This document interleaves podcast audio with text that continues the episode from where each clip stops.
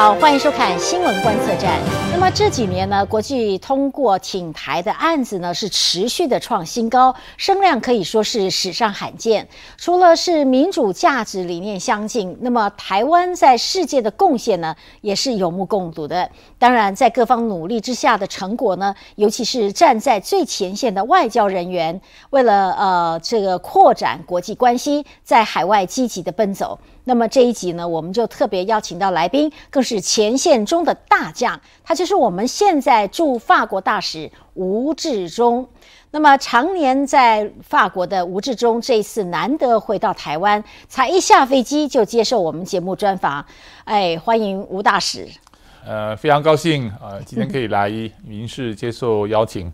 我这次自己自费回来哦。一来就上民事哈，觉得非常还是还是很高兴啦。代表观众感谢您哈。那么您这次回来，我们所掌握到就是说，匆匆来回只待十天哦。对。那有这次有没有什么安排或什么目的没有？啊，其实我每次回来，呃，有很多都会配合呃呃一些公务哈陪团哈。那呃，我一直在讲，就是说去出使这么多年哈，呃，比较觉得呃可惜，就是我比较无法常跟我的家人见面嘛。在武汉肺炎那一段时间，我两年半都没回来，然后我女儿匆匆的就就长大了哈，所以总是要回来多看他们一下。我想这是很重要的。不过同时回来可以呃接受呃民事这样的专访哈，跟大家报告一下呃现在台湾在前线的情形，我觉得这也是非常重要的事情啊。大使最近在这个法国媒体是非常受到欢迎哦，好像听说过去一个月以来，你这个接受的专访就超过了十场哈，就是大家都争相约访您。那尤其上次佩洛西来台的期间，好像您在两个礼拜内就接受了三十场左右的访问哦。哎，现在就是说，在有关单位好像对台湾的议题现在是这么热衷、这么好奇吗？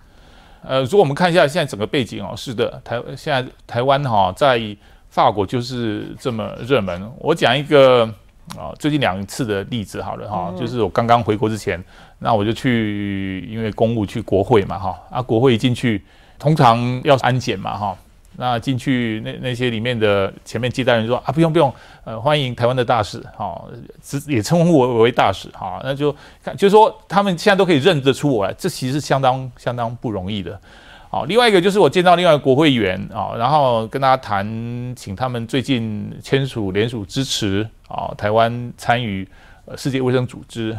啊，那位国会议员也跟我讲说，以前呐，如果要请哈，因为他本来就很了解台湾，以前说要请国会议员，其他国会议员就是说签署有关于台湾支持台湾的任何法案啊或联名啊，都要先解释一个小时，说为什么要呃支持台湾，好，然后台湾在哪里哈，那很多就要就要做很多的前面的说明。现在只要讲台湾，就只有 yes 跟 no 而已，好，所以你可以看到，就台湾的议题现在。真的是在呃法国非常呃夯，那为什么造成这样哈？前一阵子呃马克龙总统当然有说了一些话，让法国人觉得是呃有不同的意见，好，那呃再加上中国这样每天的威胁哈，呃其实法国报纸也一直在做这样的一个报道哈，因为有乌克兰战争，所以他们现在对于任何破坏和平的国家都会非常敏感。好，那像俄国跟中国这两个呃世界上拥有最大土地的国家，对于它土地面积还是不满意啊，然后呃想要又扩张土地，其实大家看在眼里都不同意这样嘛哈。那中国不就再去做一个一个居住会？四月的时候，就是总统蔡英文总统去访问之后，后来我们我们也成功在巴黎举办了一个世界台商会啊，然后有八百多位台商到到那个法国去哈。哦，那个也是引起巴黎很多人在注意在看哈，因为很多背景，像我刚才提到，对台湾的议题就越来越呃有兴趣啊。然后呃，同时我们有跨党派立委十六位立委也去嘛哈，这个都法国都有报道。然后再来呃呃，我想最近哈，那真的是每天头版的哈，那那就是我们辉能科技好，辉能科技哈去法国投资好，要生产下一代的呃新的电池。好，因为欧洲是一个很重要的汽车生产的嘛，那现在汽车都要用电池。那这一个哈，汇能科技哈，杨思南董事长去投资，是伴随啊马克龙总统在宣布要再工业化法国，就法国现在有个再工业化的一个政策。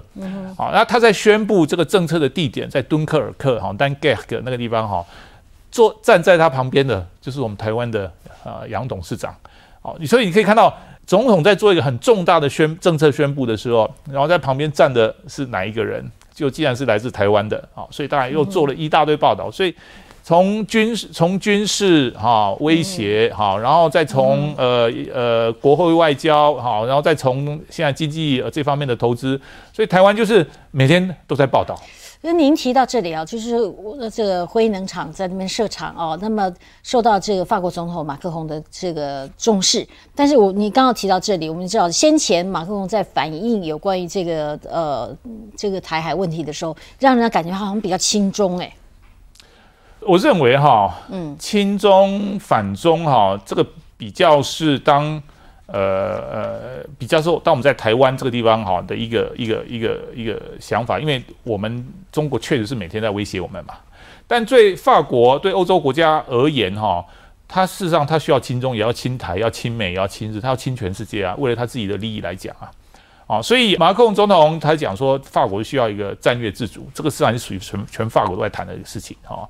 他们不希望呃所有政策都跟着美国啊，当然也不希望呃对于中国过度依赖被中国影响嘛哈，所以呃这个我倒不认为这个是一个太过于轻松，因为我们要了解到马克龙总统也是第一个法国总统把台湾摆在法国的印太战略里面当做一个伙伴啊，他说台湾非常重要，是他的伙伴。呃，最近呃几次 G20、G7 哈，法国都一再公开啊，连马克龙总统都有支持过台台湾参与呃国际呃组组织。昨天哈呃法国的外长哈格罗纳哈又再度阐明了哈呃他支持台湾参与啊世界卫生组织，公开讲哦哈，然后反对哈台海的和平受到武力的破坏。好，然后他特别提到一点哦，就是在在目前哈，呃，这个比较是一个哈冲突的呃呃时候哈，比较不稳定的时候，呃，法国几乎是唯一一个派他的军舰穿越台湾海峡，展现说法国是捍卫这个地区和平的一个一个决心哦。所以，我我我是觉得哈，呃，其实整个法国呃而言哈，对这个地区的关注哈是有的哈。那他们当然有时候看你要怎么从什么角度来切入哈，我觉得整体而言哈，法国跟台湾关系是每天都在增加。所以，所以你应该举出了实际例证，说你看到的观察，法国官方实际上对台湾的关系是反而是有增长的。而而且我们要注意，我特别强调你说。后果对我们并不差，因为它激起了，就是有不同的语言激起，反正激起了很多讨论，是台湾一直被讨论。我常讲一个论点啊，因为在我们在台湾常会讲说谁背叛谁啊，然后就说哈啊，以后一定会谁背叛谁。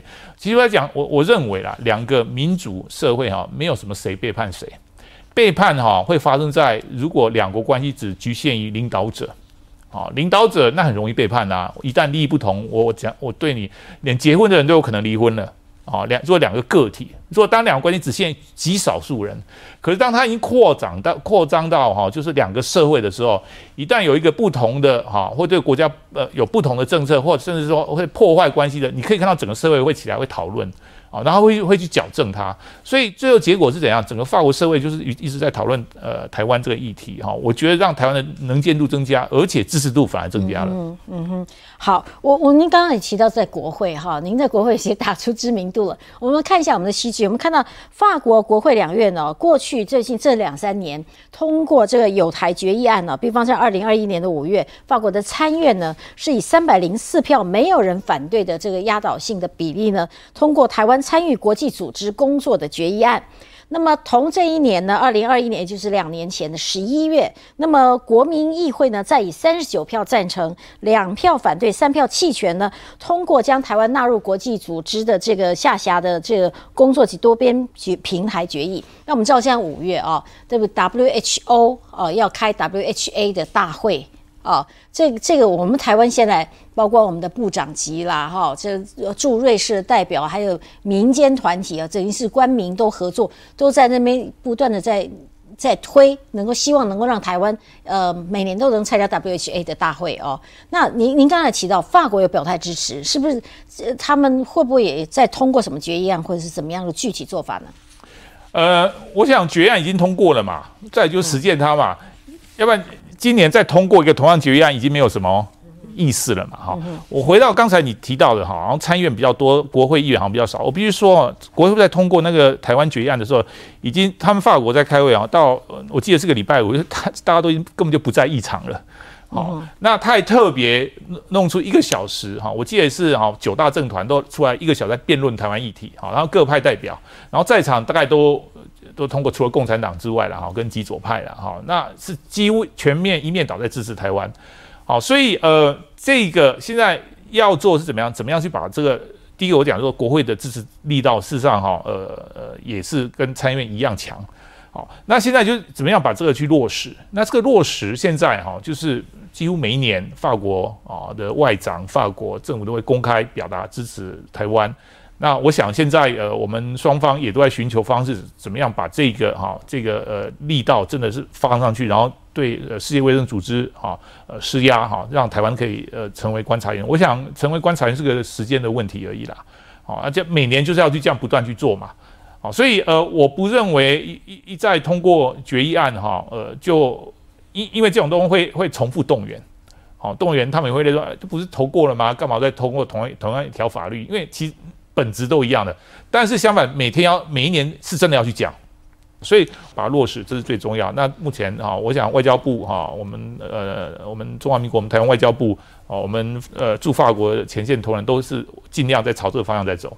呃，像最近这个法国的国会议员哦，也来到台湾访问，是组团。对，哦，这个这个要让他们组团来台湾，应该也不容易吧？很不容易啊，因为他们现在，比如说法国现在正在面临啊，他们退休年改的问题哈，所以也是非常忙碌的。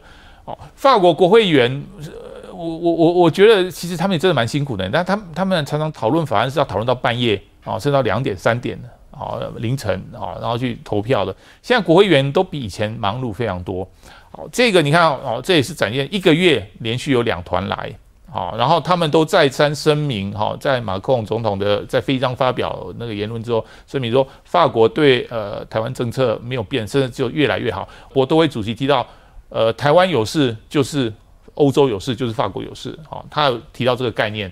好啊，对，还有理查主席是讲说，如果万一台湾这边哈遭到中国的一些军事的侵略的话，哈，他不排除法国会有不同的，又通过呃，他可以他可以想象的方式哈，然后来来支持台湾。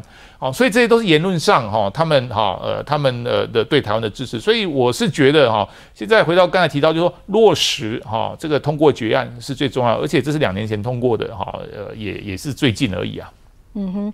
好，那么我们之所以觉得能够走出这，不管是民间法国的民间，或者放者官方或者民意代表，能够有表达，其实都非常重要的原因，还是来自中国的阻力啊。我们知道今年的这个这个中国驻法国代表这个卢沙野哦，这一番谈话呢，呃，轰不止轰动法国哦，全世界都在瞩目，全世界都在看。可是他这种。凶杀式的，很多人说他的举止跟他名字很像哈，就是说又卢又杀又野哈。那要像他这种，有人觉得他就是战狼式的外交。我不知道你现在在法国跟这个中国代表交手哈，您您您自己的感觉如何？呃，卢沙野大使，我认为就是中国呃外交的一个非常呃，就说呃，就是很具代表性。好，呃，我们先回到两年前，我记得有一次哈，呃，卢卢大卢卢卢卢沙野大使啊，有曾经在他们的呃节目里面公开讲说，呃，台湾哈哦，之所以这么想要成为一个独立自主国家，那是因为呃，台湾 所有所有政府的的教育下的结果，好，所以他说，呃，只要啊中国在统一台湾，好，就中国只要攻下台湾，只要对全岛的人民进行再教育，那。台所有台湾人民都会变成忠诚的爱护中国者，就非常以做中国人为傲。那他不只是说了哈喝 education 再教育哈，他不止说了一次哦哦说一次被人家骂了哈，后来他好像记得第二天第三天他接受访又讲了一次，那代表他的内心就是这样想嘛。他不认为哈这些苏联的前苏联共和国的国家不是没有具有主权国家地位哈。我想他那。他内在就是他内心就是这样想嘛。其实你真的好好去看一下，在访问他讲的很自在，他讲的很自在啊。当他遭到各界挞伐之后，有有没有出现什么反应呢？呃，当然啦，他他讲出来之后，当然引起哦，当然引起很多不满嘛，哈。那呃，马克龙总统也说，呃，作为一个大使这样讲是不妥的。那法国呃外交部也召见了他。哦，但是我认为基本上他他是把中国本内心本质的外交哈的策略战略，只是把阐述出说出来而已哈。我们说了解中国现在的呃战狼外交哈，然后现在对非常在世界各地像非常具侵略性的这种这种政策，其实我我是觉得是这就是中国的外交本质而已啊，没有什么好吃惊的。但是卢沙野这番谈话之后，应该也改变了这个法国不论是官方或民间对于台海两岸。看法应该产生变化吧？我我不觉得这次有具有在更大的变化，它只是敲醒了更多的人，就更多对中国还具有幻想哈、天真幻想的人哈。因为其实呃呃，法国或欧洲哦呃，对于中国看法的改变哈，从我我觉得很具体的一个改变，大概从二零二零年哦开始哦，就是呃那个 COVID nineteen 嘛哈，就是武汉肺炎的时候。第一个，他们发现说，诶，第一，我们台湾把这个管理得很好，哦，我们我们其实确实在外法国人的眼中，我们对于呃武汉肺炎已经是几乎是是典范，是佼佼者。所以我们那时候还因为这个，呃，参院还呃呃叫我去作证，啊，去参院说明。那时候是我第一次哈，呃，以大使的身份进参院啊进行作证。好，那呃那时候。中国又我我想我们台湾应该也都还有记忆犹深。中国那时候还有一个口罩呃口罩外交嘛哈，然后呃要他们呃他们每次援助口罩哈就要大张旗鼓啊好，然后一直讲讲他们政策是对的。然后我记得呃在某一个时段，他们甚至有做一个典礼仪式哈，就说感谢所有呃呃呃参参与哦管理武汉肺炎危机的呃的医务人员，然后把它做大肆的宣传。所以呃。像这种哈，其实他们呃已经对中国有很大反应，尤其是后来武汉肺炎在中国大爆发，他们拒绝对外说明哦，公布所有的所有的那个呃病患人数哈啊，那这个其实真的是我我真的讲，这个整个我们可以看到中国形象在往下掉，再加上他们哦，我我有一个最呃最那个他们摧毁了哦呃香港的民主啊，就是撕毁他们本来自己签好的五十年哈，要保证香港啊那民主制度不变，然后。你再加上西藏问题，再加上新疆的在教育营，再加上在台海里边每天在那边耀武扬威啊，然后现在法国非常注意，都在讨论他们如何快速增加他们的海军实力。那美国人在讲说，也没有人在威胁你啊，你这样快速增加你的海军实力是要干嘛？哦，就在准备战争嘛，哈。所以大家对于这样的一个，你你几乎看到每个议题，啊，他们都对中国的形象都每次都掉一次哦，还有那个海外警察。好，孔子学院，好，他们几乎没有一个好的，所以是我不觉得是你呃刚才你提到的，好是最近才变的，是就是一个议题再加一个议题再加一直累积累积累积，哦，使得中国现在形象真的是有很大的很大的败坏。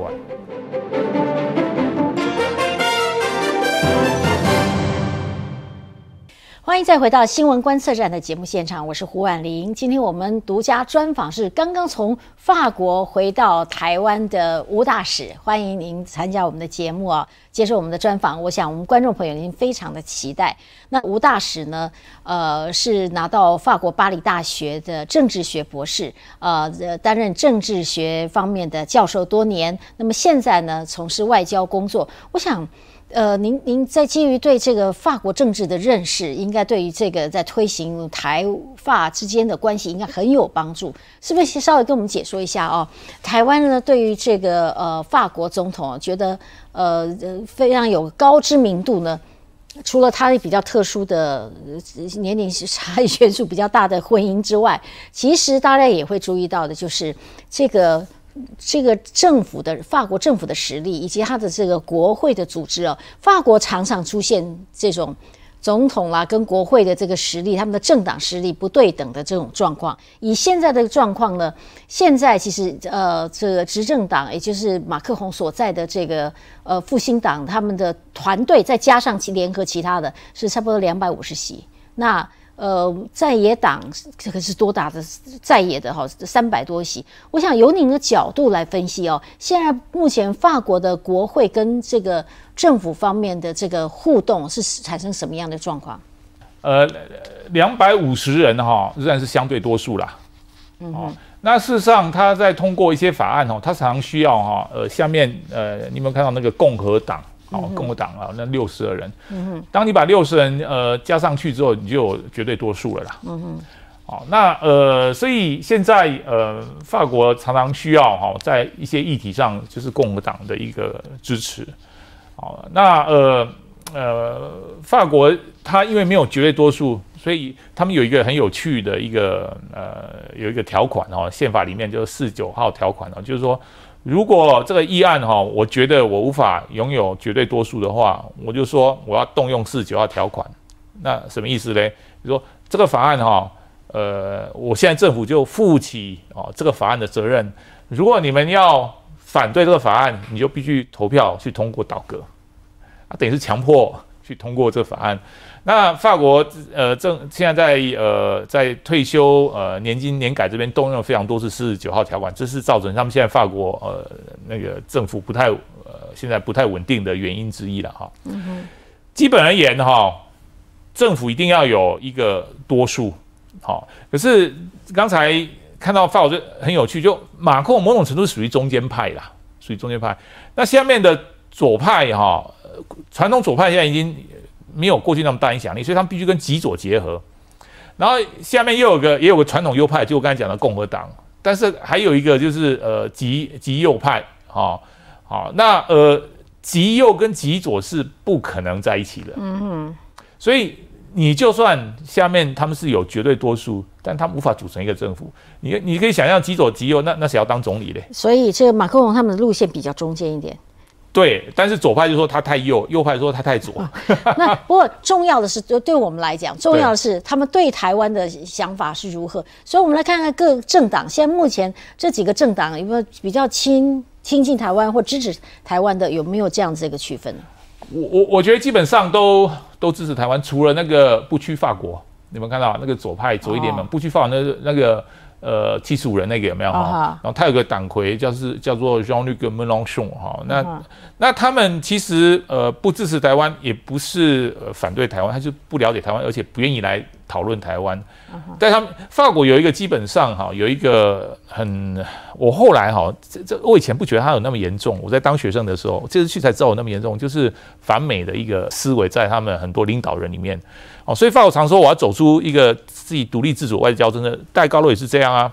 好，就是好像是欧陆国家都有这种现象，就是说，呃，法国、德国都有这种。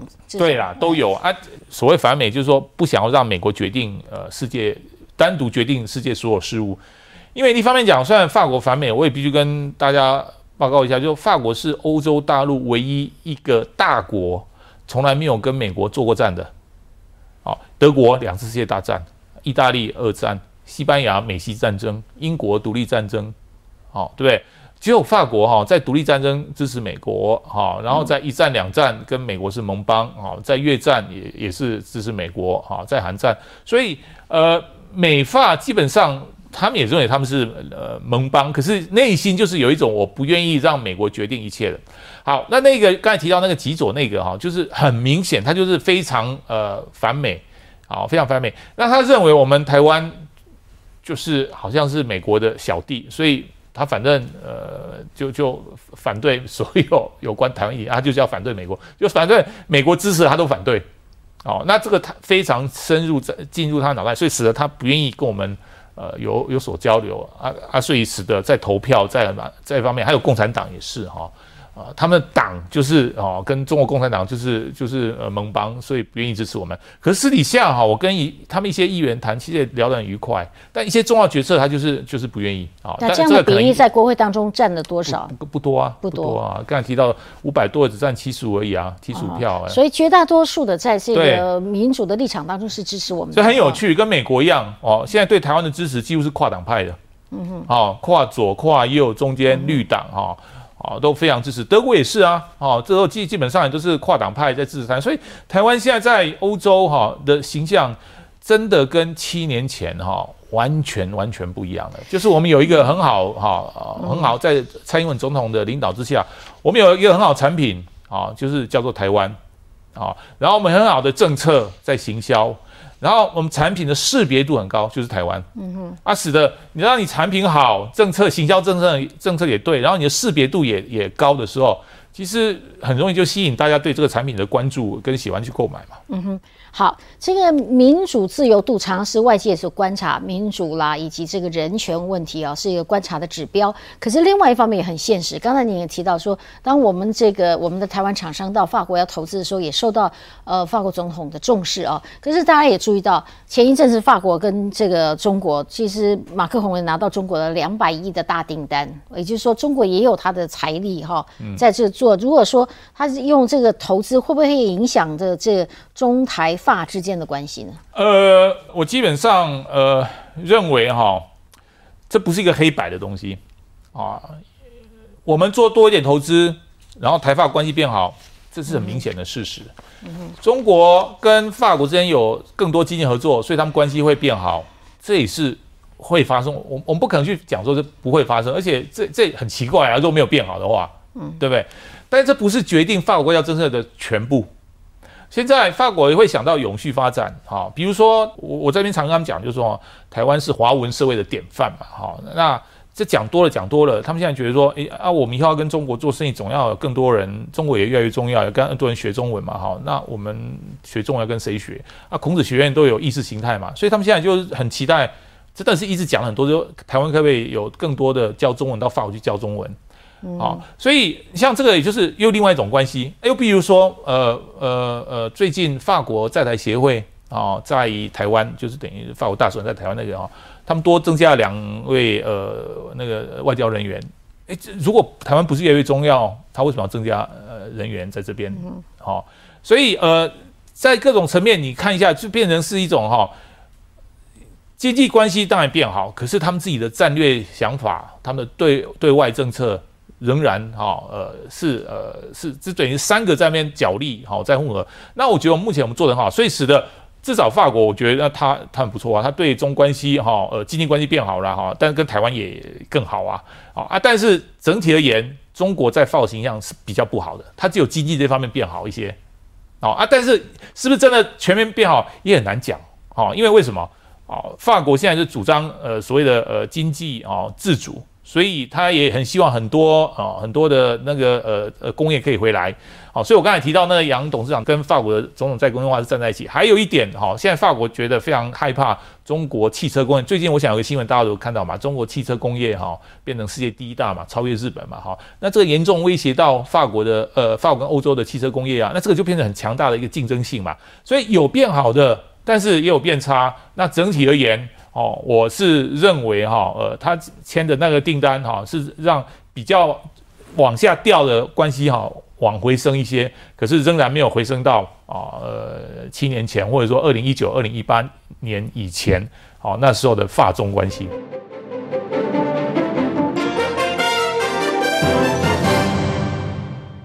欢迎再回到新闻观测站的节目现场，我是胡婉玲。今天我们的节目独家专访台湾驻法国大使吴大使来到我们节目现场哦。刚也提到这个呃，台湾跟法国的官方也好，跟国会议员的关系也好，尤其最近哦，这个国会议员呢也都组团来到台湾。这这过去来讲呢，我们可以看到我们台法关系呢，尤其这这方面的关系是越来越越能有进步的趋势。那么，呃，吴大使，我们常常在台湾，你可以看到国际的通讯媒体啊，呃，采访您，看到您跟在法国的电视台啦、传播传媒各种传媒上呢，用法文呢侃侃而谈哈，然后然后捍卫台湾，那我们想办法翻译成中文了哈，就 所以我们也都看得出来，知道您很奋战。那吴大使很有意思啊，其实是一流的才学哈。那您父亲呢，是过去我们的呃行政院副院长。哦，这个家学渊源的关系，所以您您很早就到法国去去，听说小时候就在。那我小时候去，我是去比利时啦。那因为我我父亲是比利时给台湾的奖学金哈，他是第一个去的嘛哈，学面念经济学博士啊。那时候呃就把我们呢带出去嘛，哈，然后呃当然他很快念完，我们也就跟着回来了嘛。那回来之后，呃呃，因为台湾那时候还并不是那么开放哦，其实我法文很快就忘光了啦。哦，是吗？对啊。不是听说您的法文比中文还学得更快、更早啊？哎，对比中文，但是我我想想想在跟我讲台语啊，我是先讲台语哦，然后再讲法文。您去法国的时候只有三岁。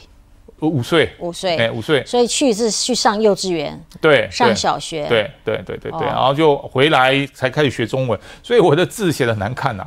哦，因为那时候必须我回来不会写中文，我必须呃半天上五年级上呃正常课，然后我记得是下午回去一一年级还是还是早上我呃可能早上我下反正就有半天我必须回回到一年级，我就一个五年级小学五年级小五要到小一去学波波梦风嘛。哎呀，这是不是很残忍的教育？没有让你上外国学校，又回来接受台湾的教育，那你跟得上吗？我就跟不上嘛，所以回来就最后一名嘛。然后后来第二次月考倒数第二名，我爸爸跟我讲说，哎不错哦。有有进步一名啊，呃，我从小其实，呃，当然你刚才讲说我现在做到这个，我当然很高兴。其实这一切都是我父母功劳，他教我是怎么样，就是乐观面对很多事情。其实要解决问题是最重要，而不是哪个学校毕业的。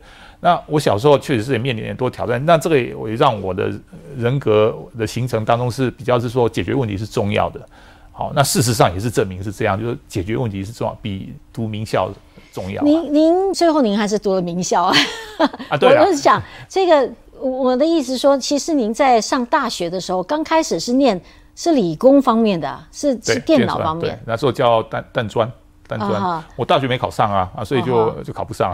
所以念了这个 念三专，是念的是电脑科系。可是后来为什么会想到说转成念呃政治学呢？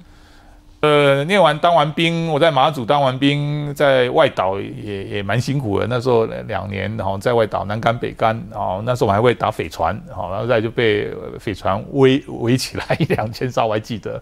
那我父亲就说：“啊，你既然这样，你那你要不然去去欧洲看一看，哈。那去欧洲看一看，我我我觉得法国，我很感谢法国啊，法国就等于是帮我开了眼界嘛。”啊，然后在那时候，我记得我到法国去，常常跟那时候很多中国留学生也会有交谈对谈，啊，就转到后来就转到呃那个，我再从大学开始念法国大学念呃政治学，好念硕士博士，然后呢？听说您硕士念了好几个硕士啊？没有啦，念了念了两个啦。哦，但是我我不我念了三个，两个毕业啦，后来就没有时间。哦，就直接开始攻，所以其实您真正念书开窍是到法国到法国之后，对对，就感觉上是如鱼得水，所以政治学越念越有兴趣了。对啊，法国本来就是政治学的一个人文交汇，是个很重要的一个地方嘛。哈，你你有很多不同思维，完全是自由的嘛。哦，所以那时候就觉得很有兴趣嘛。哦啊，所以其实我念的是，正确来讲是呃政治外交外交系哈，政治外交系，然后就就一路念起来。那因为加上我个性还算蛮开朗，我很愿意开口跟人家这样去讨论啊。那所以我法我法文，我又住在法国人家里，好，所以呃我的我的法文就进步的非常快，哎，学得很快。至少你不会像卢沙野说你没有念书，你不会说这种这样的法文吧？啊，哎，他讲的法文真的有些哈，我我他他们受过那种意识形态教育哈，呃，真的很多呃，我真的还不会呢。他比如说有一个就是说。呃，那个呃，就是呃，哈工大，我后来才学到那个叫做呃，道听途说。我当时叫我讲饭，我讲不出来啊，我会直接去翻那个啊，他就有个字，就学这这一类的。对，这类字他就是会哦。所以其实卢大子范文也也没有不好，他也很好，但是他比较是意识形态教育出来的哦，出来他就会学，他就会那那些字他就会。啊哈。那呃，如果这样比较起来，听听起来，你应该是比较喜欢当大使哦，做从事外交工作多过于教书吧？也不会呢，我觉得我 我当当呃当教授真的很自由了哦，就是呃我们自由自在，而且当教授呃，我觉得可以呃去把知识传授给我们台湾新一代啊。我现在很多学生也都在政府哈，然后我们都有保持联络，我觉得这真的是。太棒的事，而且在大学里面教书，我心很年轻嘛。哦，那当大使有他的好处，就现在我们必须好好去捍卫台湾，这当然重要。可是相对来讲，比较有名就比较不自由了嘛。啊，这个是有点违反我自己的个性。我比较喜欢自由自在的啦。吴家两代现在的可以算是跟政治啊、官方都有关系啊。因为令尊是非常有名的经济学家，也是呃我们的前现在还是总统府资政哦。那那么令尊对您有什么样的影响吗？我刚才提到，其实他对我的，我爸爸相对来讲就是都是台湾名校。他当年哈台大经济系，我想那时候人那么少，可以考上台大经济系，他其实他的同学都非常有名。他就真的所谓的名校，建中、台大，要这样一路上来哈。可是他没有把他的这个自己的生活经验强调在我身上嘛。我刚才提到，他教我的比较是。呃，要解决问题，要乐观，那这个很重要。所以我觉得对我的影响最大的是，呃，是这一方面啊，解决问题的能力哈啊，面到问题哦，不要老是负面去想，呃，要去正面去想。那这个，我想我是最感谢我父母给我的这样的一个教育了。我想这个就很重要。我们做学术研究，常常就两个基本法则：第一个，发现问题的能力；再就是解决问题的能力。在社会上做事也是最重要的，就要能解决问题哦。所以，呃，诈使这个难怪您事情可以做的这样子响叮当哦。我想整个国家社会都很需要您继续奋战。非常谢谢您最后专访。我们也需要台湾人民哈，给我们更很好的成果，我们才能讲得出去嘛。啊，所以真的是不是只有一个前当前线外交人员，他们非常辛苦哈。但正确的政策，呃，努力的人民，哈，再加上呃正确的宣传，良好的哈说明，这才是我们呃国家现在越来越好的一个重要原因。好，祝福您，谢谢，谢谢观众朋友的收看，我们下周同一时间再会。